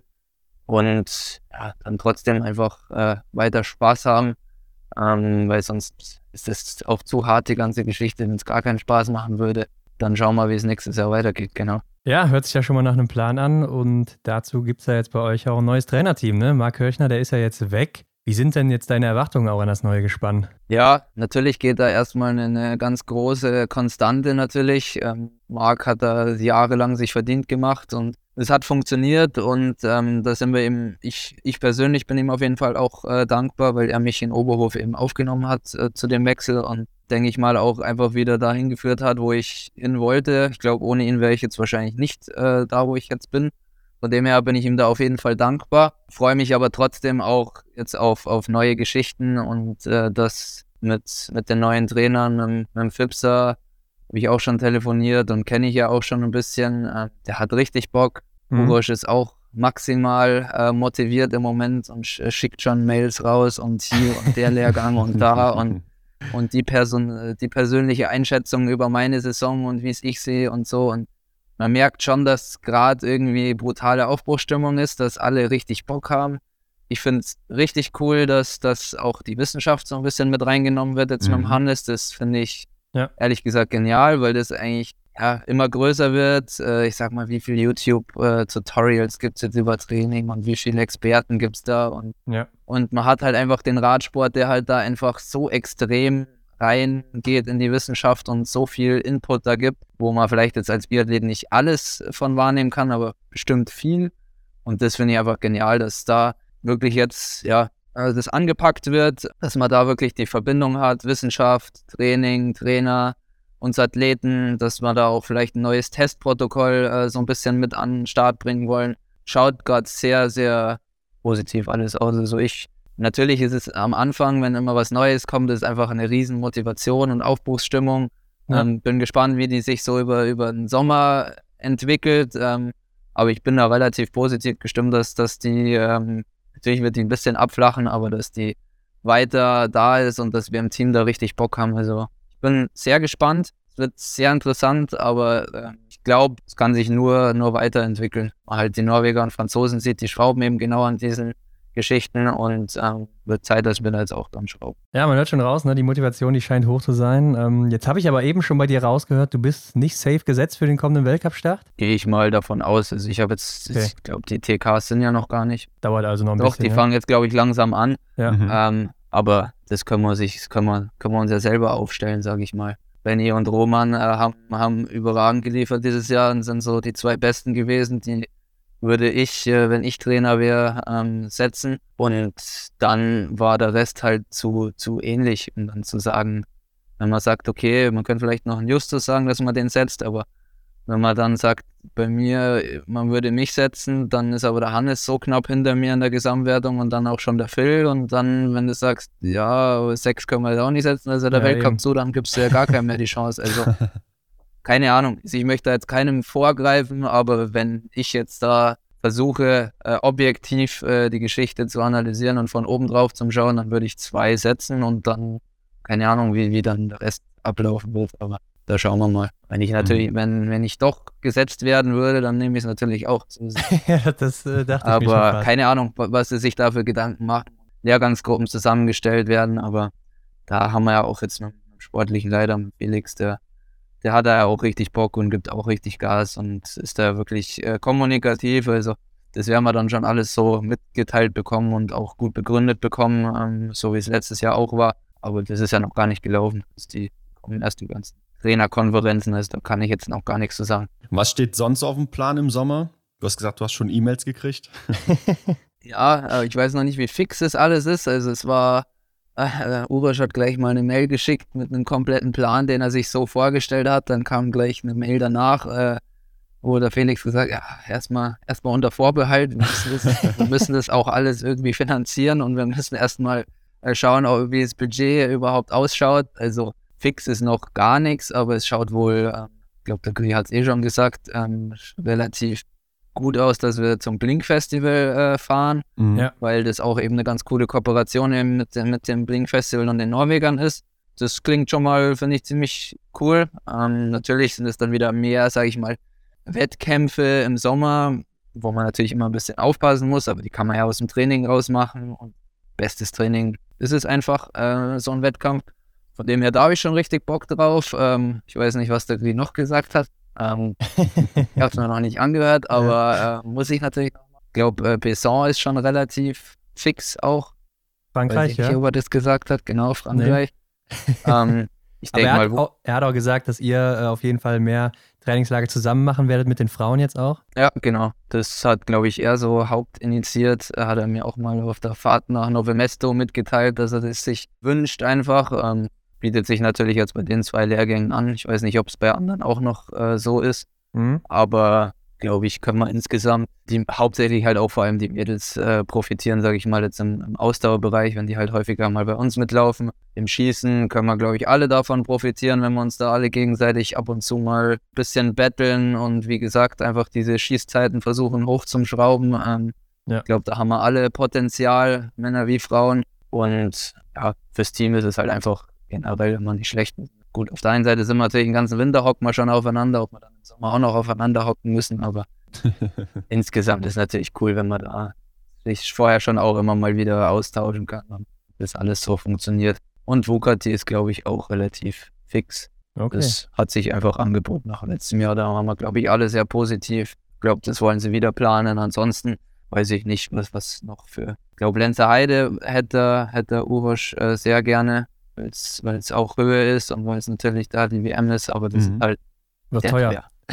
genau, deswegen, da weiß ich noch nicht, wie, wie genau da die Planungen feststehen. Aber neben den ganzen Lehrgängen gibt es ja auch noch zahlreiche Sommerevents. Äh, gibt es da schon Anfragen für dich oder auf was hättest du Bock? Wo wurdest du schon gefragt? Also ich wurde noch gar nirgendwo gefragt. Ich glaube, da stehen auch eher, wenn dann äh, Benny und Roman äh, ganz oben auf der Liste. Aber die werden ja nicht überall sein, ne? Das ist ja klar. Ja, also ich denke mal, Blink ist ja jetzt dann in dem Fall klar, dass wir dann da mhm. auch am Start sein werden. Sommerwärme, sagt ihr mir jetzt, wo die ist? Weiß ich gar nicht. Äh, ich glaube in Auserbli, kann das sein? Okay, ich schon, da sind ja. wir dann, behaupte ich jetzt mal ziemlich sicher nie am Start.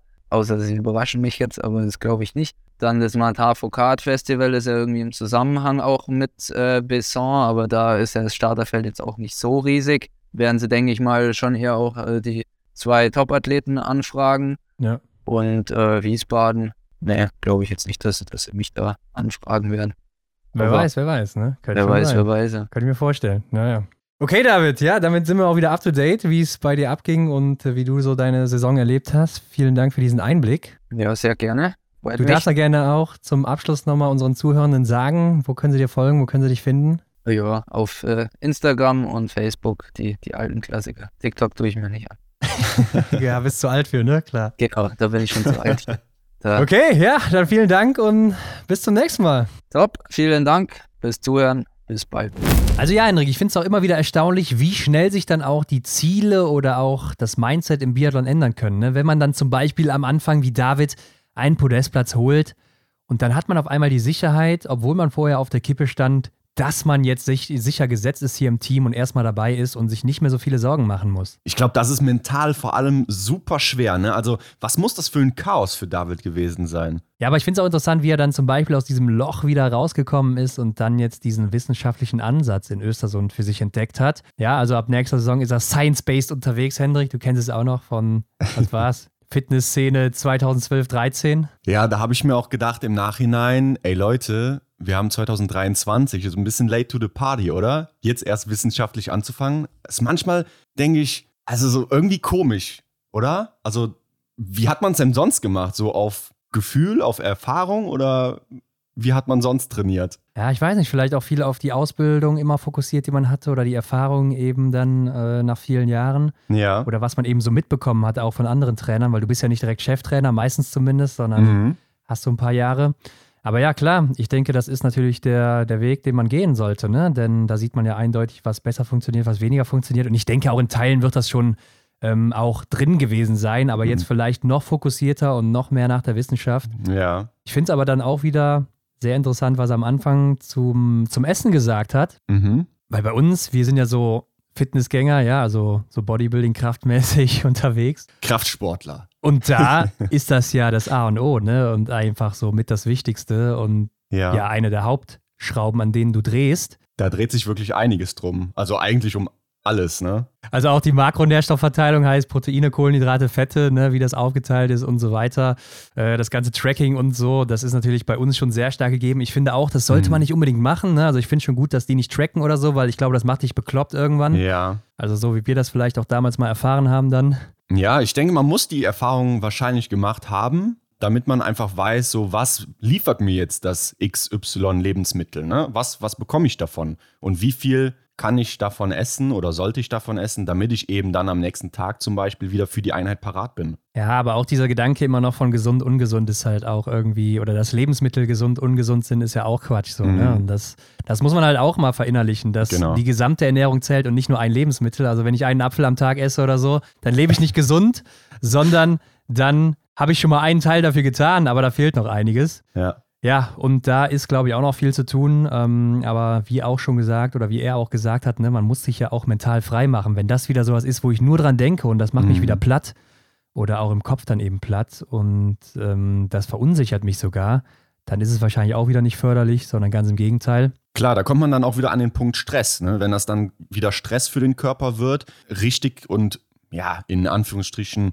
äh, vielleicht auch wissenschaftlich zu essen, ne? weil wenn die Wissenschaft sagt, hier, du brauchst so und so viel Gramm pro Kilogramm Körpergewicht an Proteinen und du kriegst sie einfach nicht rein, dann beschäftigt der Stress dich dann auch irgendwo im Körper und kannst dann vielleicht auch wiederum dann deine Leistung in einem gewissen Maße nicht erreichen. Von daher, man muss halt immer abwägen, ne? was macht hier jetzt wirklich Sinn und was überfordert mich vielleicht auch in dem Moment. Ja, klar, man darf da natürlich auch nicht zu weit von abweichen, ne, weil dann funktioniert es eben nicht. Also du kannst auch nicht aus Luft einfach deinen Körper aufbauen, das ist halt so. Von daher, da muss schon einiges passen und gerade als mhm. Spitzensportler muss man da natürlich ein ja, Auge drauf werfen, aber das soll es dann auch dazu gewesen sein, Hendrik. Wie wir am Anfang im Intro schon gesagt haben, gerne mal eine Meinung zu dieser Umfrage, die wir gestartet haben.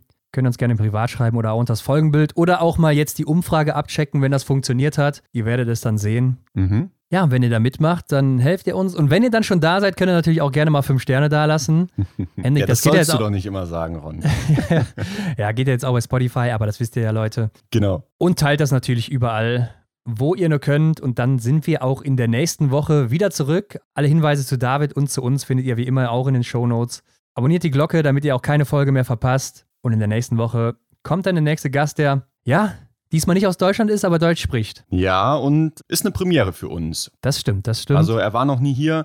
Könnt ihr jetzt mal überlegen, wen wir da für euch in den Startlöchern halten. Ansonsten sage ich mal bis nächste Woche. Bis nächste Woche, macht's gut. Ciao. Ciao. Das war die Extra-Runde mit Ron und Hendrik für diese Woche. Neue Folgen gibt es jeden Montag, überall, wo es Podcasts gibt.